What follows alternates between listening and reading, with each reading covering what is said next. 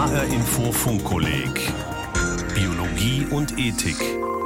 Mit Regina Oehler und mit einer Ferienausgabe des Funkkollegs, einem Funkkolleg Extra. Das Thema Leben als Geschichte, Evolution, Biodiversität und die Grenzen unserer Erkenntnismöglichkeit.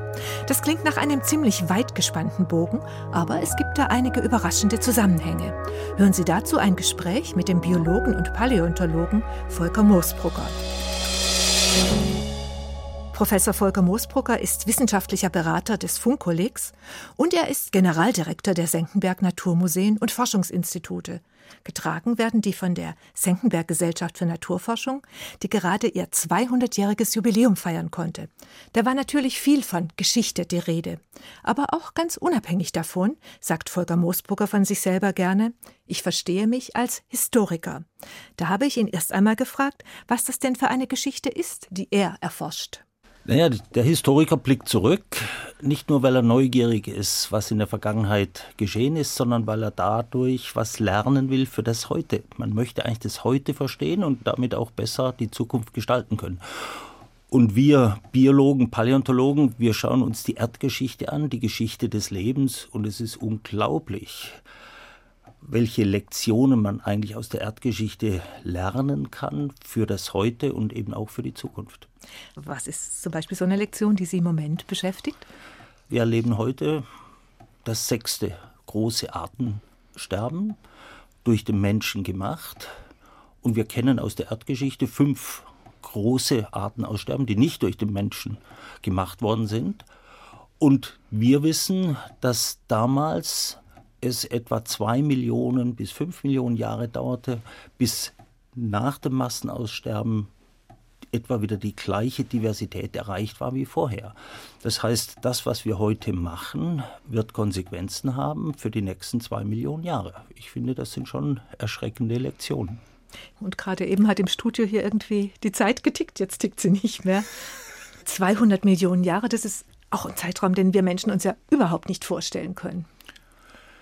In der Tat, wir Menschen denken natürlich immer in unseren eigenen Lebensspannen und haben uns so angewöhnt, vielleicht drei, vier Generationen grob im Blick zu haben. Also weiß ich, unsere Enkel und Urenkel und dann noch Oma, Opa und Uroma und Uropa und diese großen geologischen Dimensionen, die verlieren wir immer aus dem Blick zu unserem Schaden, weil wir nämlich dann sehen, wenn wir die großen Zeiträume uns anschauen, wie dynamisch die Erde tatsächlich ist, mit und ohne den Menschen. Und wir Menschen neigen ja immer dazu, eigentlich alles festhalten zu wollen. Und wenn Sie die großen Zeiträume anschauen, dann lernen Sie eben, dass die Welt für sich genommen immer eine dynamische war und auch bleiben wird. Auf der anderen Seite ist es ja dann schon erstaunlich, wie wir es schaffen, in so einer relativ kurzen Zeit so einen starken Einfluss zu haben auf dieses System Erde, dass, dass wir ein, ein, ein Massensterben auslösen. Also was macht uns da, äh, mal andersrum gefragt, was macht uns da so effizient? Also ich denke, für unsere Art Homo sapiens kann man schon sagen, was uns so effizient macht. Das ist unser Gehirn, unsere Kultur, unsere, unsere Wissenschaft, die es uns ermöglicht hat, wirklich von einer relativ kleinen Population, die wir mal waren, jetzt auf siebeneinhalb Milliarden anzuwachsen und wir rechnen damit, wir werden irgendwann bei zehn Milliarden sein. Das ist nur denkbar, weil wir eben eine Technik entwickelt haben, eine Kultur entwickelt haben, eine Wissenschaft entwickelt haben, die es erlaubt, sich so zu vermehren und gleichzeitig auch viele Leute zu ernähren. Man darf aber nicht vergessen, es gibt auch andere Organismen, die die Welt komplett umgestaltet haben. Das extremste Beispiel sind die Cyanobakterien, die vor ja, knapp vier Milliarden Jahren die Photosynthese erfunden haben und aus einer sauerstofffreien Erde plötzlich eine Sauerstofferde gemacht haben. Das hat die Erde so dramatisch umgewandelt, wie wir es heute gar nicht mehr tun können. Das stimmt, das ist äh, ein verblüffendes Bild. Ja, man muss sich vorstellen, eben auch ohne den Menschen würde sich die Erde permanent verändern. Die Welt im Carbon vor 250 Millionen Jahren war eine völlig andere als die Welt in der Kreidezeit oder ist eine völlig andere als die Welt in der Eiszeit oder eben als die Welt heute.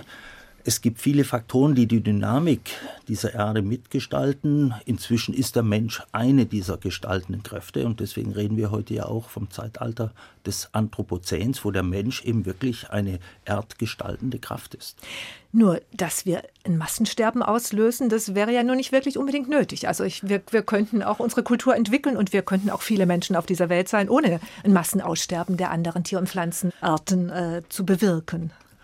Das ist, das ist richtig. Ich habe irgendwo mal gesagt, für mich ist der Mensch eine Art Umweltparasit. Das heißt, wir vermehren uns in einem Ausmaß, so dass wir uns selber nachher schädigen, so wie ja auch Parasiten nachher ihr Substrat letztlich irgendwo auch so schädigen, dass sie sich einen neuen äh, Wirt letztlich suchen müssen. So agieren wir letztlich auch. Das heißt, auf in den Kosmos. Ja, das ist sicher eine der Möglichkeiten, über die wir nachdenken, ganz intensiv. Nicht? Die Leute wollen ja unbedingt eine Station auf dem Mond haben. Die Chinesen planen das. Wir wollen unbedingt auf dem Mars mit Menschen. Aber wir werden natürlich auch gezwungen werden, unsere Erde anders zu gestalten und mit unserer Erde völlig anders umzugehen. Wir haben ja die intellektuellen Kapazitäten, das zu tun. Also was ich eigentlich deutlich machen will, ist, das, was uns zu diesen großen Problemen führt, ist eigentlich unsere Biologie. Wir verhalten uns nicht rational, sondern wir verhalten uns wie normale biologische Wesen, vermehren uns auf Teufel komm raus, nutzen Ressourcen auf Teufel komm raus. Und das, was wir eigentlich schaffen müssen, ist, mit einer Rationalität unsere Biologie in den Griff zu bekommen. Mhm. Ja, wobei zum Beispiel der wahnsinnige Fleischverbrauch, den wir in den westlichen Industrienationen haben, der sicher wesentlich zu vielen Umweltproblemen beiträgt. Ob das jetzt so unserer Biologie entspricht, so maßlos viel Fleisch zum Beispiel zu uns zu nehmen? Richtig, nein, da, da stimme ich voll und ganz zu. Wir sind, man muss nur die Zähne von uns anschauen, nicht? Wir sind gemischt Köstler. Wir haben immer Fleisch gegessen, aber wir haben auch immer vegetarische Kost zu uns genommen und da gab es immer einen guten Mix. Allerdings gibt es schon äh, gute Hypothesen, dass natürlich unsere Gehirnentwicklung auch ganz wesentlich mit, ich sage jetzt mal, Proteinkonsum zusammenhing. Also das ist zum Teil Fleisch, aber das ist zum Teil eben auch Fisch gewesen. Ja, also Fleisch gehört dazu, aber eben sicher nicht. Nicht in dem Ausmaß, wie wir Tag das heute zu, zu uns nehmen. Ja. Der Artenschwund, das ist ein großes Forschungsthema von Senckenberg. Es gibt viele große Studien, an denen Senckenberg Forscherinnen und Forscher beteiligt sind, die uns aufschrecken. Gerade eben haben die Schmetterlinge äh, Schlagzeilen gemacht, der dramatische Rückgang. Senckenberg hat schon zum Beispiel vor anderthalb Jahren eine Studie veröffentlicht. Da gab es die Pressemitteilung dazu, Schmetterlinge gibt es fast in Klammern nicht mehr. Dramatischer Rückgang von Tagfalterarten in Deutschland. Was sind das für, für, für Zahlen, die uns da ständig überrollen? Und warum gab es zum Beispiel äh, vor anderthalb Jahren noch relativ wenig Resonanz auf, auf diese Senckenberg-Daten? Also was war da mit unserer Aufmerksamkeit? Ich glaube, da spielen mehrere Faktoren mit. Nehmen Sie die Geschichte des Klimawandels als Beispiel. Es hat auch Jahrzehnte gedauert, bis eigentlich die Aussagen der Wissenschaft irgendwo in der Gesellschaft und dann auch in der Politik wirklich, wirklich angekommen sind. Also es braucht immer eine gewisse Zeit bis Erkenntnisse aus der Wissenschaft gesellschaftlich wahrgenommen werden und dann eben auch in die Politik übersetzt werden. Und so ähnlich sehe ich das hier auch. Senckenberg arbeitet seit 50 Jahren eigentlich an dem, an dem Thema. Nicht? Und wir haben sicher seit 20 Jahren darauf aufmerksam gemacht, dass wir ein Artensterben haben gerade in den letzten Jahren auch sehr viel stärker Daten zusammengetragen. Und man muss als zweites sicher auch sagen, das Thema Artensterben ist halt viel komplizierter als das Thema Klimawandel. Klimawandel ist ein Thema der Physik, der Chemie, natürlich auch ein bisschen der Biologie. Aber hier, der Artensterben ist einfach viel komplizierter. Und da ist es auch schwieriger, eindeutige Daten dafür zu bekommen. Nicht Klimawandel machen wir, sag ich mal, im Kern fest an Kohlendioxid, den wir in der Atmosphäre messen können. Artensterben müssen Sie für jede Region separat, da gibt es keinen globalen Indikator. Sie müssen also für jede Region einzeln nachweisen, wie sieht eigentlich der Artenschwund aus und das akkumulieren sich jetzt die Daten und zwar so weit, dass es wirklich für alle überzeugend ist und auch so weit, dass wir wirtschaftliche negative Auswirkungen sehen, eben als Folge des Wegfalls von Bestäubern. Das Motto von Senckenberg heißt Vielfalt des Lebens beschreiben, verstehen und bewahren. Jetzt kommt es also aufs Bewahren an. Was, was können Sie dazu beitragen, Volker Moosbrugger? Wollen Sie zum Beispiel der neuen Regierung ein paar Tipps geben, was sie in ihr Regierungsprogramm schreiben sollte? Unbedingt. Also in der Politik muss man, so hat es Klaus Töpfer uns mal in Stammbuch geschrieben, Komplexität reduzieren. Also würde ich meine Empfehlung an die Politik auf zwei reduzieren. Das eine ist, so viel Natur, wie wir heute haben, wenn irgend geht, zu bewahren. Das ist eine Maßnahme, die funktioniert immer. So wenig Natur zerstören, wie es irgend geht. Denn der größte Treiber für den Artenverlust ist einfach Zerstörung von Natur, Zerstörung von Lebensräumen für Organismen. Die zweite Botschaft wäre dann, unterstützt, fördert Forschung zur Biodiversität. Die Biodiversität ist unsere Lebensgrundlage. Davon leben wir. Alle Ressourcen, die wir nutzen, auch jede Technik, geht letztlich auf die Natur zurück und hängt irgendwie mit dem Leben zusammen. Und wir wissen einfach noch viel zu wenig. Also wir sind eigentlich beim Verständnis über die Rolle der Biodiversität, auch allein die Kenntnis, wie viele Arten leben auf unserer Erde, sind wir noch ganz am Anfang. Also ein großes Thema ist wirklich hier auch noch die Forschung zu intensivieren auf diesem Sektor Biodiversität. Und da spricht natürlich dann auch der Generaldirektor der Senckenberg Forschungsinstitute und Naturmuseen, die 200-jähriges Jubiläum feiern. Begonnen hat das Ganze vor 200 Jahren im November 1817, als engagierte Frankfurter Bürger die Senckenbergische Naturforschende Gesellschaft gegründet haben. Ich glaube, Frauen waren damals keine dabei. Nein, leider nicht. Das hat noch ein Weilchen gedauert, bevor die Frauen bei uns wirklich eine wichtige Rolle gespielt haben. Was für Fragen haben die Gründer umgetrieben? Was wollten die erforschen im Senckenberg? Man muss sich die 200 Jahre zurückversetzen. Das war schon noch die Zeit der großen Entdecker.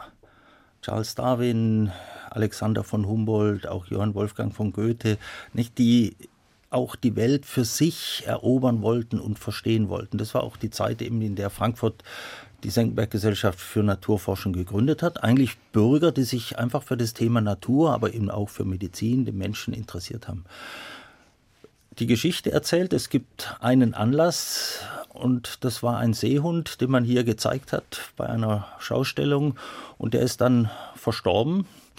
Und dann hat man plötzlich festgestellt, man kann mit dem Tier eigentlich gar nichts anfangen. Und das hat man irgendwie zum Anlass genommen, zu sagen, komm, wir bauen jetzt hier eine naturforschende Einrichtung, die auch ein Museum hat, wo wir solche exklusiven Tiere, die nicht jeder sonst sehen kann, auch der Bevölkerung zeigen können. Mhm. Aber Sie haben erzählt, dass zum Beispiel Charles Darwin hat ja da seine Evolutionstheorie noch nicht entwickelt gehabt, Nein. als Senckenberg gegründet wurde, dass auch zum Beispiel das Thema Evolution von Anfang an äh, eine wichtige Rolle gespielt hat. Die Vorstellungen, die ja. entwickelt wurden, wie die Welt zustande kam und wie es weitergeht. Das ist eigentlich ganz interessant diese Naturforscher, die also rausgehen in die Natur und die Objekte sehen und dann sich Gedanken machen, wie ist das eigentlich entstanden, haben schon sehr früh irgendwie immer das Gefühl gehabt, da muss es Zusammenhänge geben. Charles Darwin war der Erste, der einen Mechanismus eigentlich entwickelt hat und Konzept entwickelt hat, wie können die Zusammenhänge eigentlich entstanden sein. Aber das Gefühl, dass eigentlich die Organismen irgendwo miteinander verwandt sind, miteinander zusammenhängen, das ist eigentlich sehr alt. Jeder, der rausgeht in die Natur, merkt natürlich, dass Vögel enger miteinander verwandt sind als jetzt mit den Schmetterlingen oder so. Bei uns im Senckenberg äh, hat die Evolutionstheorie relativ schnell Einzug gefunden. Das war für uns kein sehr heftige Debatte. Ich glaube, Frankfurt war immer an der Stelle eine sehr liberale Einrichtung oder eine sehr liberale Region, die also auch neue Ideen immer gerne aufgegriffen hat. Das war dann in der zweiten Hälfte des 19. Jahrhunderts. Nicht? Darwin hat ja erst eben in der zweiten Hälfte seine äh, Evolutionstheorie tatsächlich publiziert. Entwickelt hatte er sie ja sehr viel früher, eben schon bei seiner Fahrt mit der Beagle äh, um die Welt. Und dann hat er zu Hause lange Jahre daran gearbeitet, bevor er sich getraut hat, diese revolutionäre Idee auch zu veröffentlichen. Hm. Und die Senckenberger waren dann auch wichtig, als die Universität gegründet wurde in, in Frankfurt? Ja, Senckenberg hat, wie andere Institutionen auch, ganz wesentlich zur Gründung der Universität beigetragen. Wir haben im Wesentlichen die Zoologie gestiftet und wir haben seit dieser Zeit sehr, sehr enge Beziehungen mit der Goethe-Universität. Wir sind Gründungsväter der Goethe-Universität haben heute aber auch eben zahlreiche Professuren, über zehn gemeinsame Berufungen mit der Goethe-Universität. Mhm. Tja, und jede deutsche Institution, die auf eine lange Geschichte zurückblicken kann, die hat auch ein sehr düsteres Kapitel in ihrer Geschichte. Das Senckenberg während der Nazizeit, das gehört leider auch dazu. Es waren viele jüdische Wissenschaftler und es war auch eine jüdische Wissenschaftlerin, die wirklich bahnbrechende Forschungen bei Senckenberg gemacht haben und die zum Teil fliehen, emigrieren konnten, die aber zum Teil auch ermordet wurden. Ja, also in der Tat, diese düstere Zeit hat auch natürlich bei Senckenberg ganz schreckliche Spuren hinterlassen. Für uns besonders schrecklich ist natürlich die Geschichte von Arthur von Weinberg, ein Industrieller mit jüdischen Wurzeln, der großer Mäzen auch hier in Frankfurt äh, war, der auch Präsident bei uns äh, in der Senckenberg Gesellschaft für Naturforschung war, der eine der wertvollsten Objekte für uns gekauft und gespendet hat, ein Edmontosaurus. Der ist nachher aus eigenen Stücken äh, aus der Senckenberg-Gesellschaft oder ist zurückgetreten als Präsident, wurde dann ins Konzentrationslager verbracht und ist dort dann tatsächlich auch gestorben. In Theresienstadt. In Theresienstadt. Ähm, eine andere jüdische Mitarbeiterin Tilly Edinger, die bei uns gewissermaßen eine neue Disziplin eigentlich erfunden hat, Forschungsdisziplin. Sie hat sich mit der Entwicklung von Gehirnen auseinandergesetzt im Laufe der Evolution und hat eben Gehirnvolumina und Gehirnformen auch an fossilen Schädeln letztlich durch Ausgüsse versucht zu rekonstruieren daraus Entwicklungslinien abzuleiten. Hier hat Rudolf Richter sehr stark geholfen, dass Tilly Edinger emigrieren konnte und sie ist dann diesem Nazi-Wahnsinn so entkommen. Äh, Richter war damals der Direktor von, von Senckenberg zur Zeit, äh, zur Hitlerzeit. Ja, Rudolf Richter war die Person, die Senckenberg in dieser Zeit geführt hat. Für uns war er immer eine ganz wichtige Person, die auch im Bereich der Paläontologie ganz große Spuren hinterlassen hat. Wir haben jetzt gerade äh, festgestellt, wir haben ein Werk in Auftrag gegeben über einen professionellen Historiker, Herrn Hansert, der die Geschichte Senckenbergs in der Nazizeit äh, rekonstruiert hat. Und da müssen wir leider sehen, dass Rudolf Richter nicht ganz so eine unbescholtene Person war, wie wir uns das immer vorgestellt haben, dass er durchaus auch mit den Nazis sympathisiert hat an verschiedenen Stellen und im Nachhinein dann durchaus auch gewisse Protokolle gefälscht hat, um seine eigene Rolle dort schöner darzustellen, als sie tatsächlich war. Tja, und diese Zeit, die kann einen einfach immer nur fassungslos machen.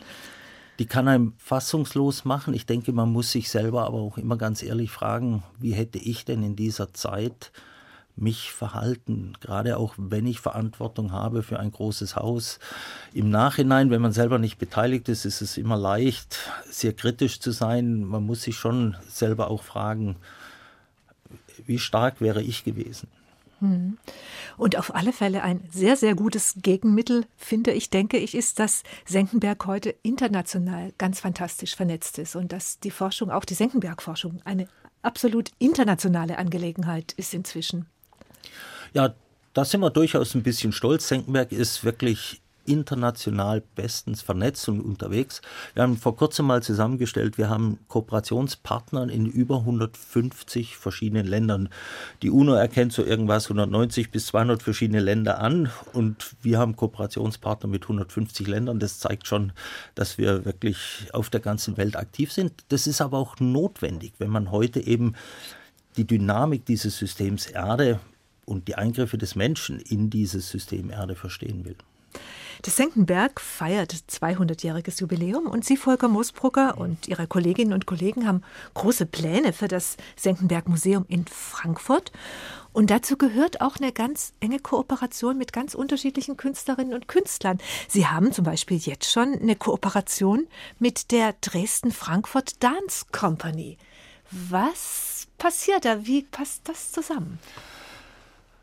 Ja, muss ich ein bisschen ausholen. Wir haben ja über die letzten Jahre unsere Forschung wirklich stark internationalisiert, stark gewachsen. So, und diese Forschung möchten wir jetzt ins Museum bringen. Wenn Sie heute in unser Frankfurter Museum gehen, dann sehen Sie noch wenig von der Senckenberg-Forschung. Es ist eher ein klassisches naturhistorisches Museum mit einmaligen Exponaten, aber wir möchten gerne mehr Forschung zeigen.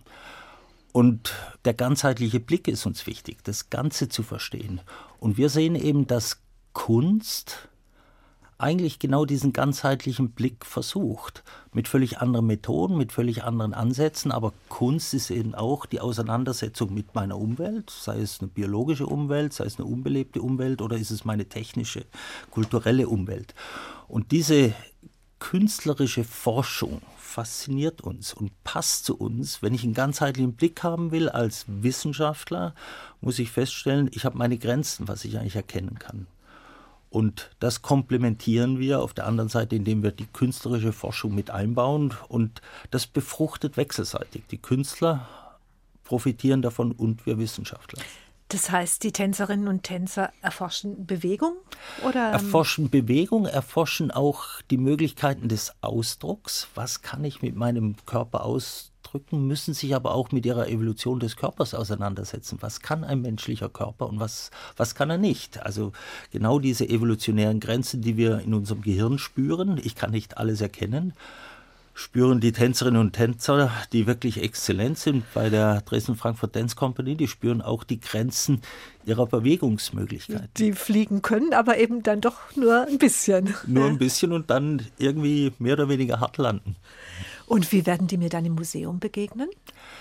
Die Grundidee ist schon, dass man auf der einen Seite natürlich die Kernthemen, die uns umtreiben, die wir beforschen. Wir werden vier große Themen haben. Mensch, Erde, Kosmos, Zukunft, die großen vier Themen. Und dass man immer beim Übergang von einem Thema zum anderen Platz hat für eine künstlerische Auseinandersetzung mit diesen Themen. Also stellen Sie sich vor, man kann sich zum Beispiel mit dem Thema Tod aus einer evolutionsbiologischen Sicht auseinandersetzen. Welche Bedeutung hat die Erfindung der Leiche für die Evolution? Welche Rolle spielt Aussterben, Entstehen von Neuem? Aber man kann das Ganze auch aus einer künstlerischen Perspektive darstellen. Also diese Brechung, das gleiche Thema mal von unterschiedlichen Seiten sehen, um festzustellen, wo jeweils die Grenzen des Erkennens sind. Was meinen Sie mit Erfindung der Leiche? Naja, die allerersten Organismen Bakterien, die hatten in dem Sinne noch keine Leiche, die haben sich einfach geteilt und sind als Individuen so nie gestorben, sondern die haben sich einfach kontinuierlich geteilt. Insofern gab es damals nicht wirklich eine Leiche. Die ersten Leichen sind eben wirklich dann entstanden, als die einzelnen Zellen wirklich gestorben sind und sich nicht einfach mehr nur teilen konnten. Und das ist schon eine wichtige Erfindung. Also der Tod, das stellen wir auch fest, ist eigentlich nicht einfach ein Dahinsiechen, sondern es ist eigentlich ein aktiver biologischer Prozess. Mhm. Wie eng Kultur und Wissenschaft im Sinn von Science, im Sinn von Naturwissenschaften zusammengehört. Das kann man im Senckenberg an vielen verschiedenen Orten studieren. Und Sie sagen auch, Kunst ist eine Form des Erkenntnisgewinns, die auch für Sie als Naturwissenschaftler eine Rolle spielt. Kann ich mir noch nicht so genau vorstellen, wie Sie das für Ihre eigene Arbeit dann nutzbar machen, Volker Moosbrugger. Naja, als Wissenschaftler und Evolutionsbiologe, äh, sage ich, habe ich ein rationales Denkvermögen, das mir vieles erlaubt zu verstehen, aber das mir auch Grenzen setzt. Und dann gibt es jenseits dessen, was ich verstehen kann, der Versuch, trotzdem noch etwas zu verstehen. Das kann die Religion sein, das kann die Philosophie sein, das kann eben auch die Kunst sein. Das sind für mich letztlich Versuche, über diese rationale Erkenntnisfähigkeit letztlich mit einem ganzheitlichen Ansatz hinauszukommen. Und das hilft. Wir, wir Menschen sind alle daran interessiert. Wir alle wissen genau, die Rationalität ist unglaublich wichtig aber sie allein kann eigentlich nicht unser Leben gestalten und die Zukunft gestalten. Leben als Geschichte, Evolution, Biodiversität und die Grenzen unserer Erkenntnismöglichkeiten. Im Funkkolleg Extra hörten Sie Auszüge aus einem Gespräch mit Professor Volker Moosbrugger. In der kommenden Woche schlagen wir im Funkkolleg Biologie und Ethik das zweite große Kapitel auf. Da geht es um eine neue Biologie des Menschen. Thema der neunten Folge Evolution vom egoistischen Gen zum kooperativen Individuum. Wenn Sie mögen, können Sie das Funkkolleg zur zertifizierten Fortbildung nützen. Dazu können Sie sich noch bis Ende Januar anmelden. Alle Infos dazu und noch viel mehr finden Sie auf der Webseite des Funkkollegs funkkolleg-biologie.de. Die Podcasts zu den Funkkolleg-Sendungen gibt's wie immer auch auf hrinforadio.de. Mein Name ist Regina Oehler.